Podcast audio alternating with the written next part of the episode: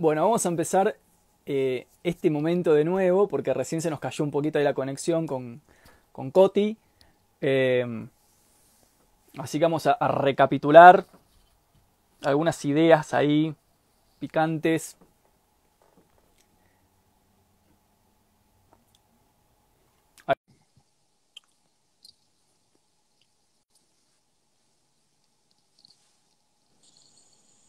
Ahí estamos.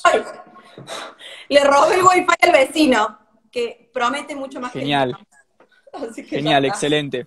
Espero que no se corte Excelente. No, encima estábamos como era una epítome, era, estábamos en la, en la cenit.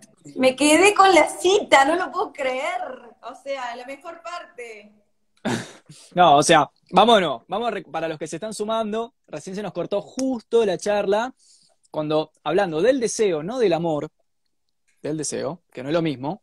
De hecho, yo creo, mira, una vez eh, estaba charlando con la que es mi directora de tesis, que es una genia, Florencia Badi, que tiene un libro muy bueno sobre Eros y Narciso. Ella reconstruye la cuestión del deseo y el amor desde la mitología. Y ella hicimos un vivo, que lo pueden encontrar por ahí, donde ella dice algo que me pareció muy interesante.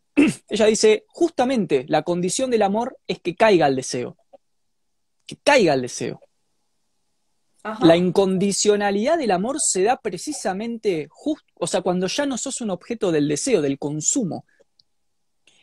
Es decir, cuando ya no extraigo más un placer simple y aún así me quedo acá al lado, eso es una incondicionalidad que, como ya sabemos en la tradición filosófica, todo lo que tiene que ver con lo incondicional siempre se asocia a lo espiritual, es decir, a lo, en última instancia, elevado, a los sentimientos ¿Existe? elevados del ser. humano.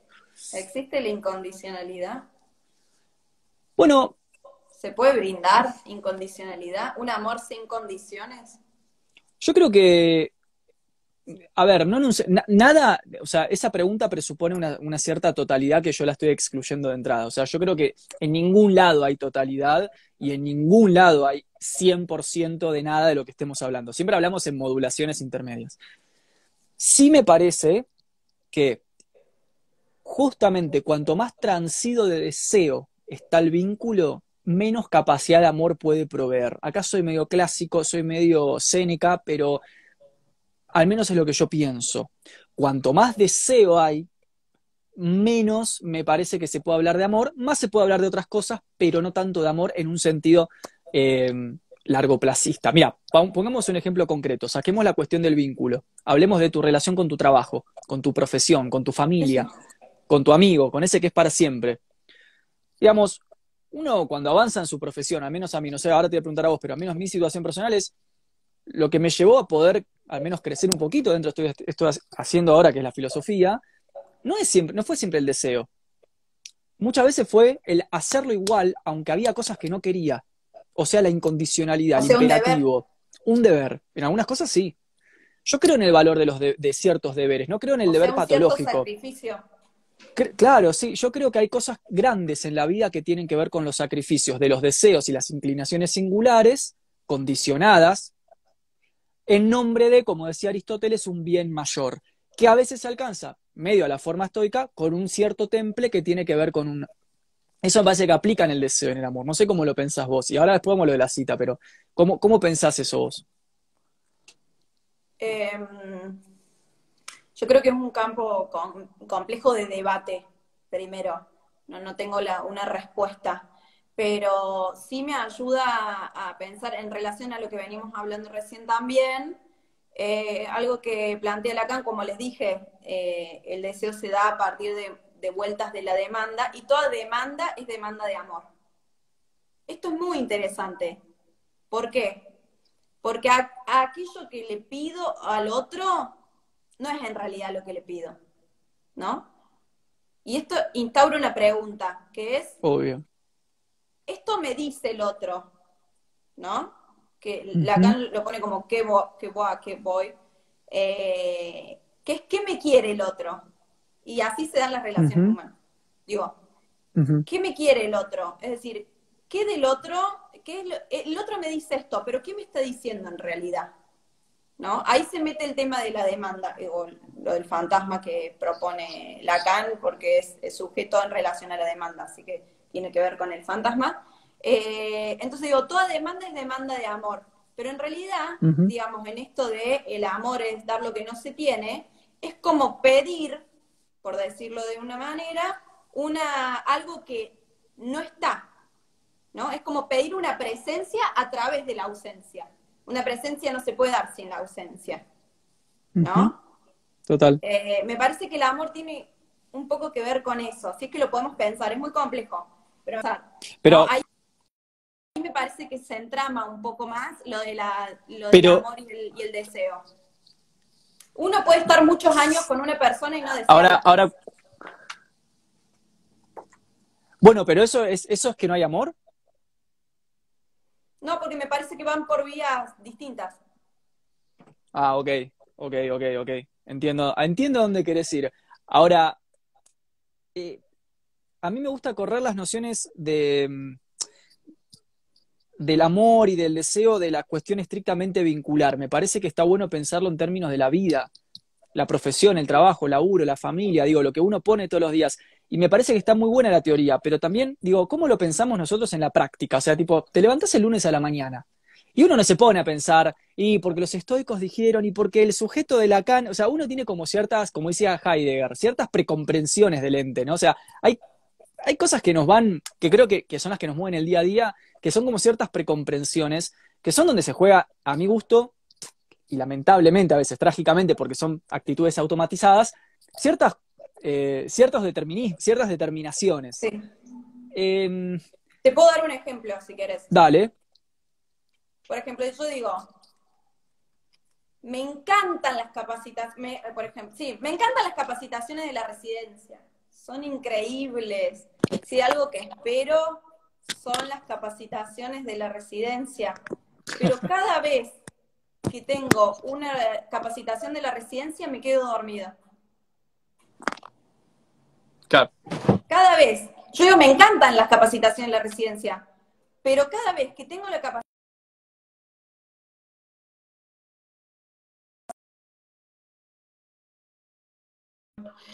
Ahí está. Eh, ¿Será que no, no, no, ahí está, está, fui yo que conecté el cargador. Ah, ¿será que en realidad no deseo las capacitaciones de la residencia? Eso me refiero cuando uno dice las vueltas de la demanda. ¿No? Es decir, quiero este trabajo, quiero este trabajo, quiero este trabajo. Y después quizás uno adquiere ese trabajo y después falta. No, no, no, o sea, digamos, no tiene que ver el deseo con lo que uno dice, esto me gusta o yo quiero. Eso es lo novedoso de Lacan, me parece. ¿No? Que no tiene que ver con lo que uno dice, yo deseo tal cosa, ¿no? Yo deseo estudiar esta carrera. Me encanta psicología, la verdad, es la mm. mejor carrera del mundo. Y quizás no le... puede ser que la hayas estudiado porque te dijeron que tenías que estudiar eso. Sí. Porque te dijeron de que ayudar al sufrimiento de las personas era lo que había que hacer en esta vida? El deseo es el deseo del otro. ¿no? En esa pregunta de qué quiere el otro, yo me muevo. Mm. Porque hago lo que considero que el otro quiere. Y ahí está el sufrimiento humano. Ahí, ahí me parece que justamente está bueno incorporar la noción intuitiva, tanto atea como teológica. Porque entiendo lo que decís y es real. A veces uno dice, yo deseo esto y después en el, en el medio uno empieza a preguntarse y ahí aparece la famosa crisis existencial. No, si me pregunto tanto por esto es porque en el fondo estaba equivocado y soy otra cosa, entonces me tengo que descubrir y el sujeto empieza a no locurar. Ahora, a mí me pasa que que creo que es importante tener en cuenta siempre la dimensión intuitiva, tanto en un sentido atea, por ejemplo, nietzscheana, como en un sentido teológico es decir, en el sentido del finalismo.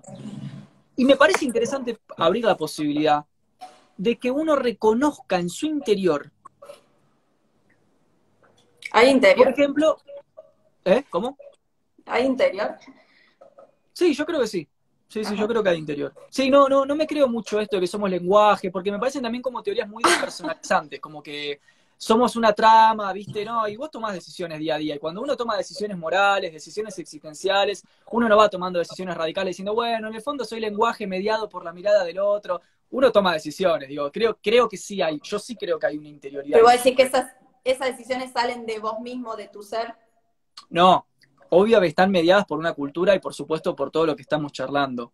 Pero desde una perspectiva, desde una perspectiva, déjame que cierro la idea, desde una perspectiva eh, intuitiva, yo creo que hay gente que, por ejemplo, tiene la idea de la misión personal. O sea, y lo siente muy adentro que tiene que hacer algo que no sabe qué es, no lo puede codificar, no lo puede traducir, pero lo siente. Y cualquier otra cosa que haga que no sea eso es angustia, tipo Kierkegaard, o sea, angustia existencial. A mí me pasó eso, por ejemplo.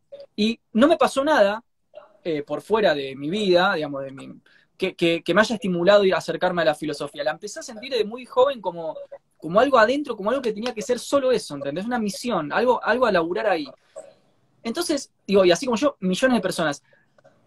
Entonces yo suscribo lo que vos decís, las teorías lacanianas, pero también me parece que hay que incorporar las dimensiones espirituales. Mucha gente cree en la espiritualidad y cree en la cuestión de que esa espiritualidad le revela información. O sea, la cuestión intuitiva, por ejemplo.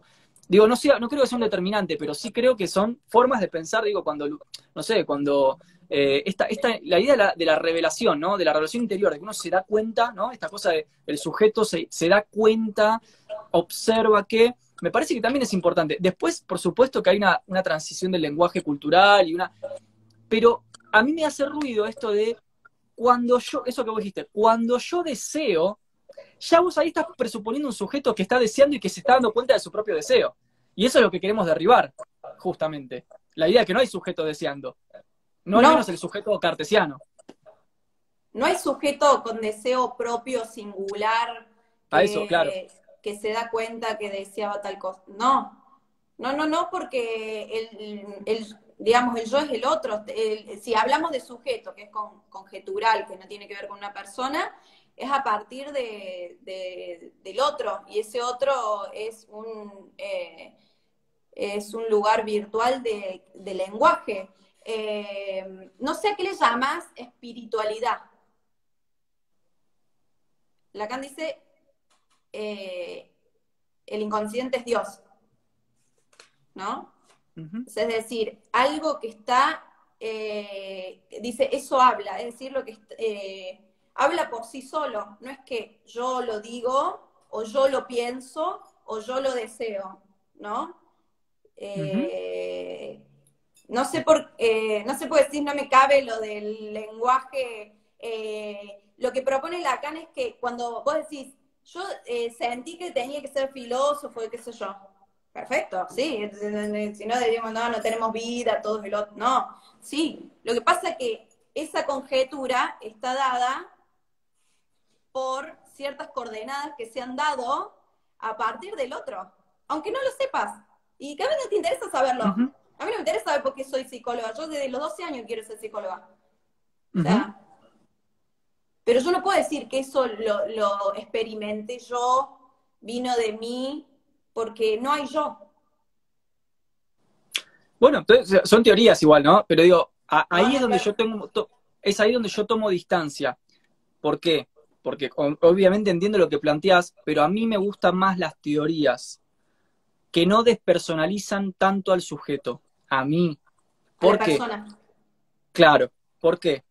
Porque creo que el postestructuralismo, y no digo que Lacan sea un postestructuralista, porque ya dijimos, él mismo dice, yo no soy Derrida, o sea, no soy postestructuralista, pero sí me parece que lo, todo el contexto histórico de los post-60 se caracterizó en su lucha política y en su contexto político de enfrentamiento a la opresión y al poder y búsqueda de una libertad que tenía que ver con la deconstrucción de ciertas categorías, se caracteriza por plantear que no hay sujeto en sí mismo. Es decir, como dice Foucault, el sujeto en realidad es un efecto de las relaciones de poder, o sea, es un nudo entre relaciones de poder. Pero a mí no me gusta mucho eso, porque yo sí creo que somos sujetos, o sea, politizados, interconectados, culturalmente mediados, por supuesto que sí, pero no por eso dejamos de ser eh, sujetos, o sea, individuos. Eh, digo, creo que hay una autonomía. Por decir. Claro, creo, que hay una autonomía que sí se nos juega y no me gustan mucho las teorías filosóficas de que despersonalizan la autonomía de la persona. Es decir, que plantean esto de, bueno, en el fondo sos texto y te puedes desarmar porque en realidad no existís. Que, no digo que no sea así, son teorías que a mi gusto me suenan tipo cuando Chomsky, por ejemplo, lee a, estos tipos, se le caga de risa. Chomsky dice, ¿qué? ¿Cómo que no hay sujeto? Anda a preguntarle a un esclavo que lo están cagando a palos hace 10 años en un campo de algodón, si él pensaría que en realidad es su deseo de estar en el campo de algodón como esclavo está mediado por la mirada. El chabón claramente se siente como una persona golpeada, o sea, en toda su autonomía, en todo su cuerpo, en todo su sufrimiento. Entonces, por ejemplo, la reacción que tuvo el postestructuralismo con todas sus teorías de la deconstrucción y la textualidad, desde las perspectivas, por ejemplo, más, más eh, norteamericanas, más cognitivas, más biológicas, fue muy dura, ¿no? Fue muy fuerte. Y no digo que yo sea un, un, eh, un aristotélico, que creo que hay una sustancia abajo de la persona, pero tampoco esta cosa de que no hay nada y que todo es un flujo de palabras, no sé, es mi punto de vista eh, personal, es, es el mío. Porque yo creo que cuando vos tomas decisiones radicales de vida, vos y yo y la gente que está en este chat, somos nosotros los que estamos tomando la decisión. Y ahí se juega una autonomía moral que, como dice Sartre, tiene que ver con el peso de vivir. Y el peso de vivir y la angustia que genera vivir y ser libre, porque ser libre angustia, no lo vivimos como una intertextualidad, por ejemplo, como un significante maestro. Nos angustia. Es como dice Kierkegaard, aunque podamos entenderlo, nos angustia igual. Eso es lo, genial del existencialismo, que se da cuenta que nos angustiamos igual, aunque entendamos el origen de la angustia. Sí, pero eh, me parece que lo que está planteando Lacan no, no es, eh, ya que el sujeto no es individuo, no, creo que no, no está planteando como mm, algo flotante, que lo único que se pregunta es por el deseo del otro. Me encantó lo del esclavo, digamos.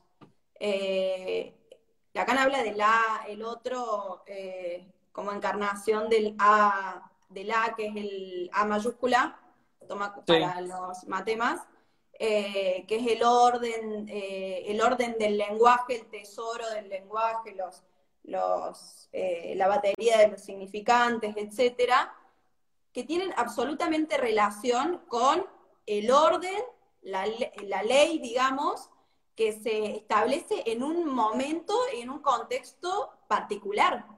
Después eso se encarnará en el otro y, y digamos, ahí eh, es lo que viene de, ese lugar, pero por supuesto que tiene que ver con el contexto, con la cultura, con lo...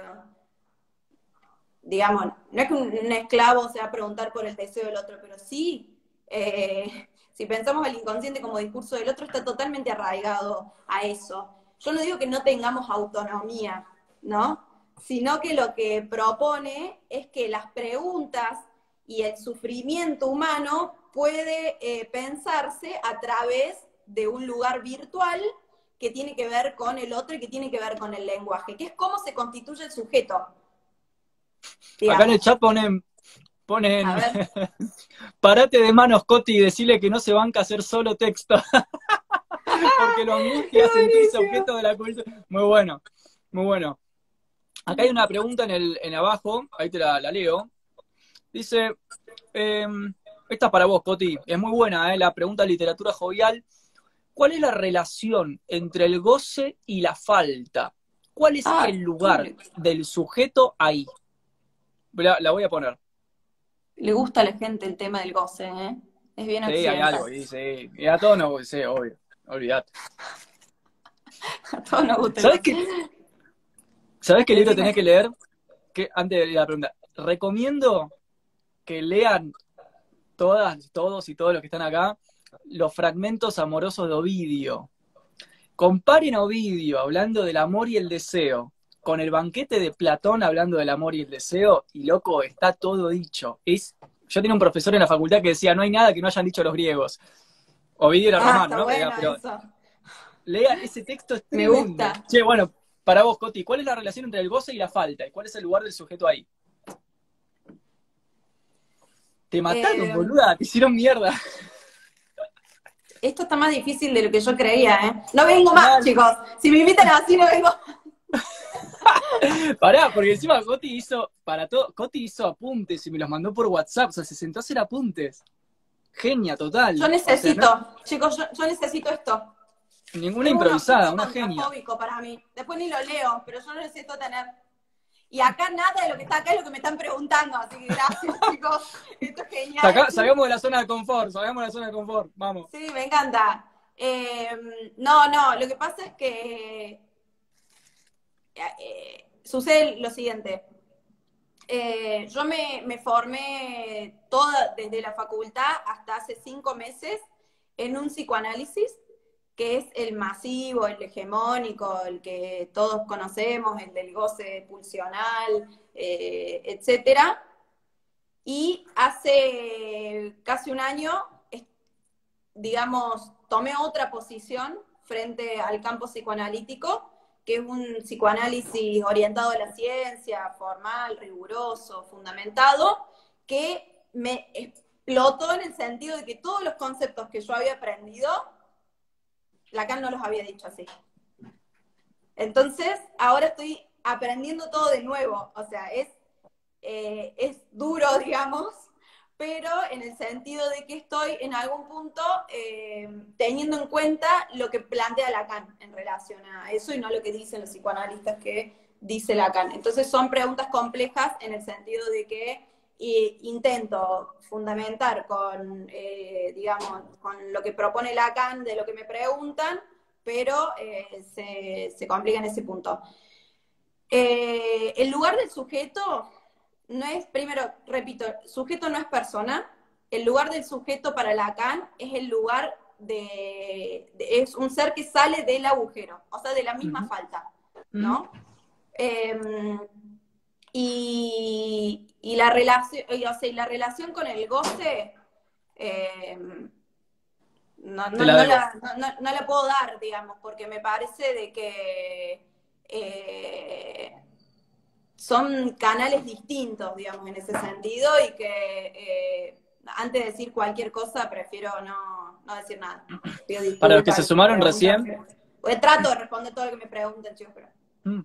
Para los que se sumaron recién, recordemos que en el, en el, en el video anterior hablamos, esto que decís vos tan importante de cómo el sujeto es el efecto de una falta, esa idea como eh, ya está en Hegel, ¿no? O sea, cómo Lacan toma esta cuestión del hegelianismo sobre todo la fenomenología del espíritu y la ciencia de la lógica, la idea de que el ser es la expresión fenoménica del no ser, que es el mismo. O sea, el ser y el no ser en Hegel es lo mismo, manifestándose como distinto de sí mismo. Por eso dice Hegel, el ser es la negación de la negación, dándose cuenta de la negación. O sea, planteando consigo mismo. Entonces, pero en el centro es, el, es el no ser. O sea, el core del, del ser hegeliano es el no ser que después fenoménicamente aparezca como expresión histórica es otra cosa, pero el corazón es el no ser. Entonces esto me parece interesante para conectarlo con lo que planteabas de, del sujeto que surge de la falta. O sea, Lacan le pone la falta, pero es el no ser de Hegel.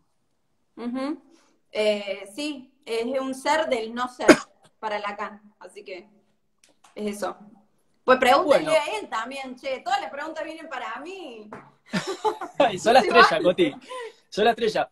Eh, Acá dice, Coti, ¿qué espacios formativos valorás como ese psicoanálisis orientado a la ciencia y eh, riguroso? Espacios formativos que vos valores en este sentido. Claro. Yo eh, me formo con APOLA, que es la Sociedad Científica del Psicoanálisis, eh, que propone investigadores, o sea, propone mm, analistas que investiguen y sumen al campo psicoanalítico producciones científicas. Em, entonces, eh, yo propongo Apola como campo formativo. Entran al canal de YouTube, yo soy de Córdoba, Apola es muy fuerte en Buenos Aires acá y en otras provincias que están fuera de Córdoba y yo me formo con ellos. Los posgrados, los seminarios, todo puede ser virtual, todo está en YouTube, lo buscan eh, mm, y, se forman. Hay posgrados de conceptos introductorios, están todas las conferencias de Alfredo Eldestein. Eh, y si alguien quiere material, tengo también de todos sus cursos de la UBA. Hay todo un curso, un posgrado de la pulsión, todo un posgrado del fantasma, todo un posgrado del otro Lacan, que es el libro que ella tiene. bueno, eh, están las jornadas de Apola subidas, o sea, tenés dos años para estudiar rigurosamente, eh, sistemáticamente ese psicoanálisis. Yo lo, propongo y lo... Porque ahora eh, todos estos conceptos que uno siempre tomó de... Eh, también porque el otro psicoanálisis bien la poesía y, el amor entre los sexos, bueno. ahora estoy como desmantelando todo ese romanticismo psicoanalítico poético y estoy estudiando las cosas que dice Lacan. Y en eso hay una rigurosidad, eh, Alfredo lo, lo, propone en estructuras clínicas a partir de Lacan 1 y 2, volumen 1 y 2, ahí están todos los conceptos psicoanalíticos a partir de Lacan. Eh, para los que les interese, acá hay una pregunta que dice, eh, ¿qué libro se recomienda para, para iniciarse en Lacan? Eh, quizás si vos tenés algún recomendado introductorio, Coti, que lo quieras mencionar. Eh, en, un libro de Lacan directamente, yo propongo Función y Campo de la Palabra y el Lenguaje, que es su primer conferencia en el año 54, y ahí me parece que propone, digamos, las bases de su enseñanza. Eh, es un texto muy complejo, pero propone eh, temas centrales, palabra plena, palabra vacía, eh, y propone por qué, o sea, da cuenta de por qué dice que el inconsciente está estructurado como un lenguaje. Y de después mi parte, el seminario, el seminario 2.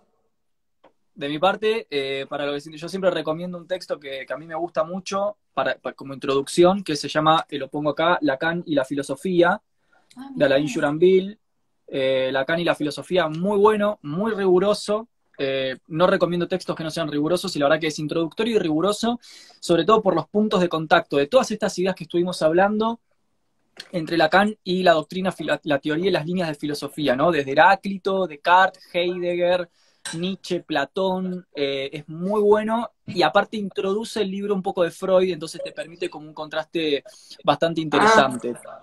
¿Lo eh, pone a Freud o le hace una continuidad? Ah, lo pone. No, lo hace como una continuación, como una especie de puntos de contacto y separación, continuidades y divergencias. Lo plantea más desde ese lugar. Eh, pero es muy interesante, es muy, muy copado. Lacan y la filosofía. Acá hay una última pregunta para ir cerrando porque ya es suficiente. Dice, ¿qué opina Coti? la tienen con vos, ¡Basta, chicos! Me voy. ¿Qué opina Coti? Encima, escuchá la pregunta, la voy a poner acá, la voy a poner acá. No, no, ¿por qué lo pones ahí? Qué tortura. Ah, ¿Qué opina bueno. Coti de, de Emil ¿Vale la pena leerlo? Claro, es que no sé quién es, así que no puedo responder. Claro, o sea, eso es un filósofo Emil Cioran. Es esa para mí la pregunta. no sé quién es Emil Cioran. Pido mil disculpas. Emil Cioran es un, un filósofo eh, y escritor, eh, un literato, hace literatura, eh, sí, eh, nosotros le decimos literatura filosófica, ¿no? Como Nietzsche. Es un existencialista bastante más radical que Camus. Eh, que a mí lo que me pasa con los existencialistas como Camus o Cioran es que me parecen muy buenos y muy bellos desde la estilística y desde el existencialismo y demás. Y creo, no sé qué pensás, Coti, pero creo que en ciertos momentos de la vida está bueno. Está, está bueno leerlos. Creo que son como disparadores. Ahora, ojo con quedarse atrapados en el existencialismo, que le pasa a mucha, mucha gente. Hay que entrar y salir. Como dice Nietzsche, hay que criticar, pero después hacemos las nuevas tablas. Nada de quedarme toda la vida en la neurosis de la pregunta, de la pregunta, de la pregunta, porque es autodestructivo, es tanático.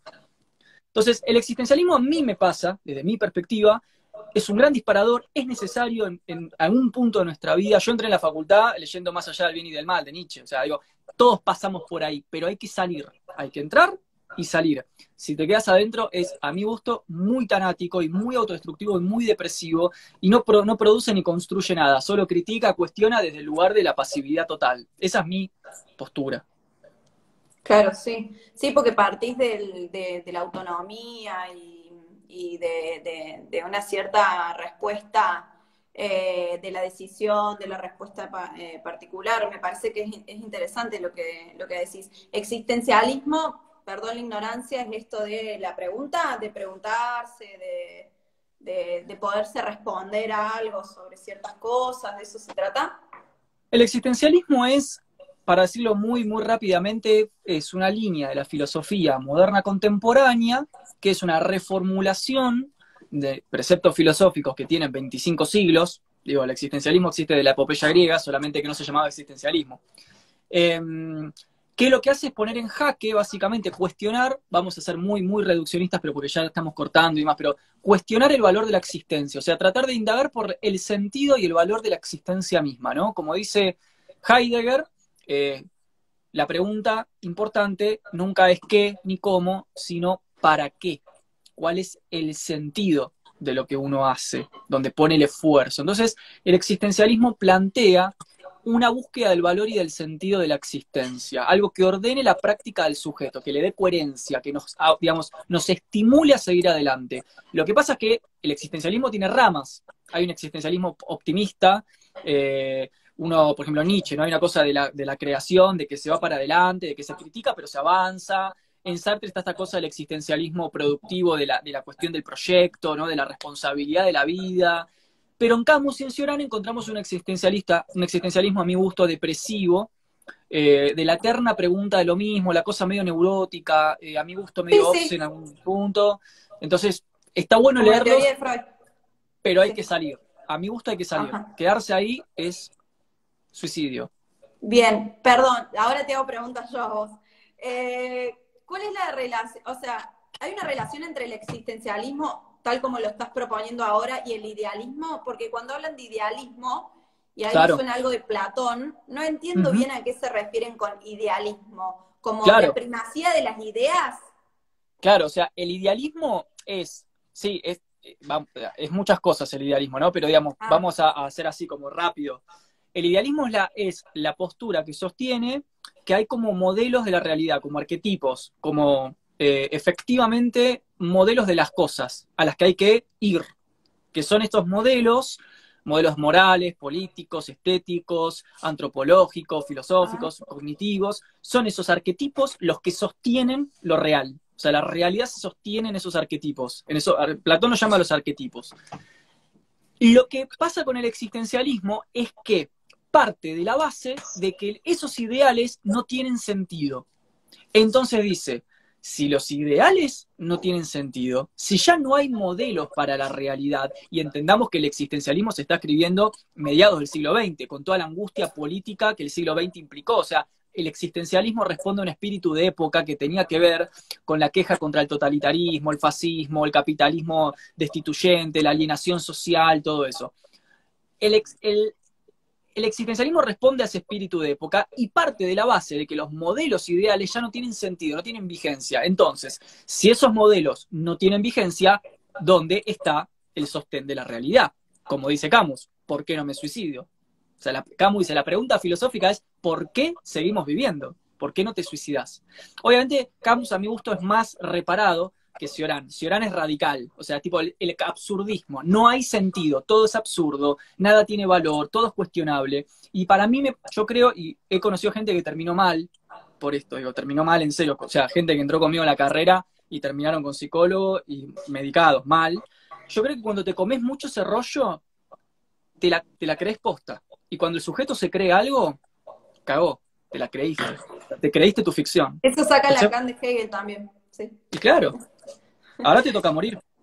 Claro. Es tremendo, pero tenés que morir. Entonces digo, entren, el pero El que cree que es algo. Claro. Em, perdón, último tema, pero me encantó cuando dijiste esto de que lo dijiste recién y en un momento lo nombraste como Aristóteles, esto del soberano bien. Eh, el fin de todo acto es el soberano bien creo que lo tomaste recién, algo del, soberano bien y después dijiste algo de Aristóteles antes. Eh, y acá, al final de este, nace una oposición, digamos, entre lo que en esta línea aristotélica, freudiana, parmediana, digamos, eh, esto de eh, el fin de todo acto es el soberano bien, y lo opone al de Lacan diciendo que el acto eh, no es por su fin en sí mismo, sino por padecer su causa significante. Es decir, aquello que se da, aquello que sucede como acto, no busca su bien, sino que lo que aparece, lo que se produce, es por padecer su causa significante. Es decir, el significante siempre es anterior. O sea, lo que sucede es porque detrás hay una causa significante, ¿no? ¿Qué opinas de eso? Yo creo que para que podamos o sea, abordar esa cuestión desde la filosofía es muy interesante la crítica que le hace Nietzsche a Sócrates. Porque Nietzsche ah. plantea que, con otras palabras, que esto que vos estás diciendo es el germen patológico del socratismo. O sea, en el fondo, el problema es creer que hay algo así del otro lado que es más verdadero de lo que uno está viviendo y que eso está por venir. Entonces, de alguna forma, ¿qué hace el sujeto? Se obsesiona, empieza a dedicar su vida a ese otro algo que está detrás, que es el significante, en Platón las ideas, no importa, ideas vacías, significantes, es lo mismo, estamos hablando de lo mismo, en vez de cuidar su vida. Por eso dice Nietzsche, dice, ojo con estos transmundistas, ojo con la gente que les va a hablar de lo que está del otro lado, del significante, de la idea, de la metáfora. Vengan al mundo, este es el mundo, dice. O sea, el mundo es esto, loco, o sea, agarrá este mundo, encarná acá. Entonces, me parece muy interesante en el origen de la, eh, en el origen de la tragedia, cuando Nietzsche, no, el origen de la tragedia no, el ocaso de los ídolos. Lean la crítica que Nietzsche le hace a Sócrates en el ocaso de los ídolos con con este tema que planteás, con otras palabras, pero ya Nietzsche lo, detectó al toque eso. Pero qué, perdón, pero qué, ¿cuál es el mundo? Esto es una pregunta en filosofía, me parece, ¿no? Como que siempre se sostuvo que hay un más allá y un más acá, y me parece que la filosofía da cuenta de esos dos mundos, digamos. Eh, del que, o sea, o teoriza o propone pensar acerca de esos dos mundos. Y me parece que ahí Espinosa, corregime, esto eh, me resulta muy complicado a mí, pero eh, como decir, hay un mundo que es, eh, por ejemplo, el catolicismo o el cristianismo propuso de que hay otro mundo que el cual nosotros no participamos y el que accederíamos luego de la muerte, ¿no? Hay como un más allá luego de la muerte. Pero ahora transitamos el más acá, o sea, ¿quiénes pudieron dar cuenta de algún modo que hay más allá, ¿no? Lo divino, eh, qué sé yo. Y la filosofía me parece que se pregunta un poco en relación a eso, y Spinoza me parece que marca como, corregime, como una, como una continuidad entre esos dos mundos, entre esas dos eh, eh, dimensiones, digamos, como si fuera lo mismo no hay un más allá y un más acá, sino que hay, eh, somos una parte de un eh, enorme mundo, digamos, que siempre, eh, que siempre estuvo. Por ejemplo, no concibe la creación ex nihilo, que es lo que concibe Lacan. O sea, la creación a partir de la nada. Antes de nada, en un momento surge todo, como por ejemplo en la física, la teoría del Big Bang. Él no, no considera eso, digamos, entiendo yo, sino que hay una, un solo mundo en el cual formamos parte, donde el, ser humano es una mínima parte y puede solamente pensar lo que le da para pensar, pero no, significa que eso sea todo, sino que ahí es una partecita de todo un universo. No sé, lo expliqué, lo expliqué mal. No, no, no, sí. Eh, creo que eso nos abre, me, eh, parece que es un problema que, que, plantea, es para todo otro, otro vivo, Ah. que, tiene que ver con, la, con otra cuestión, que es la relación sujeto-objeto y objetividad-subjetividad y realismo o idealismo. Es decir, la pregunta que vos decís es, en última instancia, ¿existe un mundo por fuera de mis representaciones? Claro. ¿Existe la realidad independientemente del sujeto? Si crees que sí, sos una realista. Si crees que no, sos una idealista. Por ejemplo, los idealistas ah. alemanes Pensá, Kant, ¿no? El idealismo alemán. Kant que dice, las ideas del sujeto, las categorías trascendentales, las puras, constituyen el sentido de, la, de lo real. Dice Kant, ¿hay un mundo por fuera del sujeto? Sí, el noúmeno, pero no tenemos ninguna clase de acceso a ese mundo más que por la libertad y la fe moral.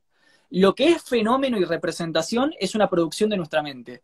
Entonces digo, el idealismo alemán empieza a plantear esta idea de si hay mundo o no hay mundo independientemente del sujeto. Por supuesto, en medio aparece el marxismo, del cual obviamente Lacan no va a quedar indiferente, porque Lacan dice que el marxismo es el primer detectador de síntomas, o sea, dice, el primer, la primera noción seria del síntoma está en Marx. Eh, que para el marxismo es absolutamente eh, realista la cosa. O sea, mirá, aunque vos no creas en que hay una política alienante, existe igual, te guste o no. Aunque vos digas que no crees en la política, existe igual y te oprime igual, aunque a vos te guste o no. Entonces digo, todo depende de las líneas donde uno se planta. Ahora, lo que yo tendría cuidado es decir que la filosofía es eh, esta indagación medio metafórica, trascendente por un mundo y otro mundo. Depende de la línea. O sea, lo que vos ah, de los mundos es en el idealismo metafísico platónico. Pero en el ah. materialismo es otra cosa, en el realismo es otra cosa, en, la estética es otra cosa. Digo, depende qué línea filosófica. Ah, ok. Ay, ¿cómo, aprendí en este vivo. No lo puedo Yo también. Ah, ¿en una, una charla, No me boluda, fue como ir a la universidad juntos a cursar una materia y te estás con el mate en el aula charlando, preparando el, el examen. Sí, sí, sí. Y la gente se copó. Sí, sí, estuvo buenísimo. no responder todas sus preguntas, pero prefiero ser rigurosa y no decir cualquier cosa. Eh, Total. Pero gracias por, por la buena onda. Hermoso. Eh, y yo recomiendo algo, no se vayan, porque esto es muy importante. Yo, no de- o sea, sé un 5% de lo que puede llegar a, a dar eh, Pablo Criado en el curso que van a dictar a partir del lunes, este lunes, ¿verdad? Sí, el lunes eh, empezamos el curso de psicoanálisis y filosofía con criada. Bueno, Pablo Criado es un eh, psicólogo de la UBA que estudia muchísimo filosofía, o sea, yo sé un 1% de lo que puede llegar a transmitir él as- eh, en, este, en esta articulación de filosofía y psicoanálisis que hace siempre. Es, es muy buen profe también, así que participen de ese curso al que le interesa la filosofía y el psicoanálisis, extenderse mucho más de lo que podemos decir hoy, con fundamentos, etcétera. Eh, ese curso es ideal. Lo Bueno. recomiendo. Gracias, Coti, me alegro.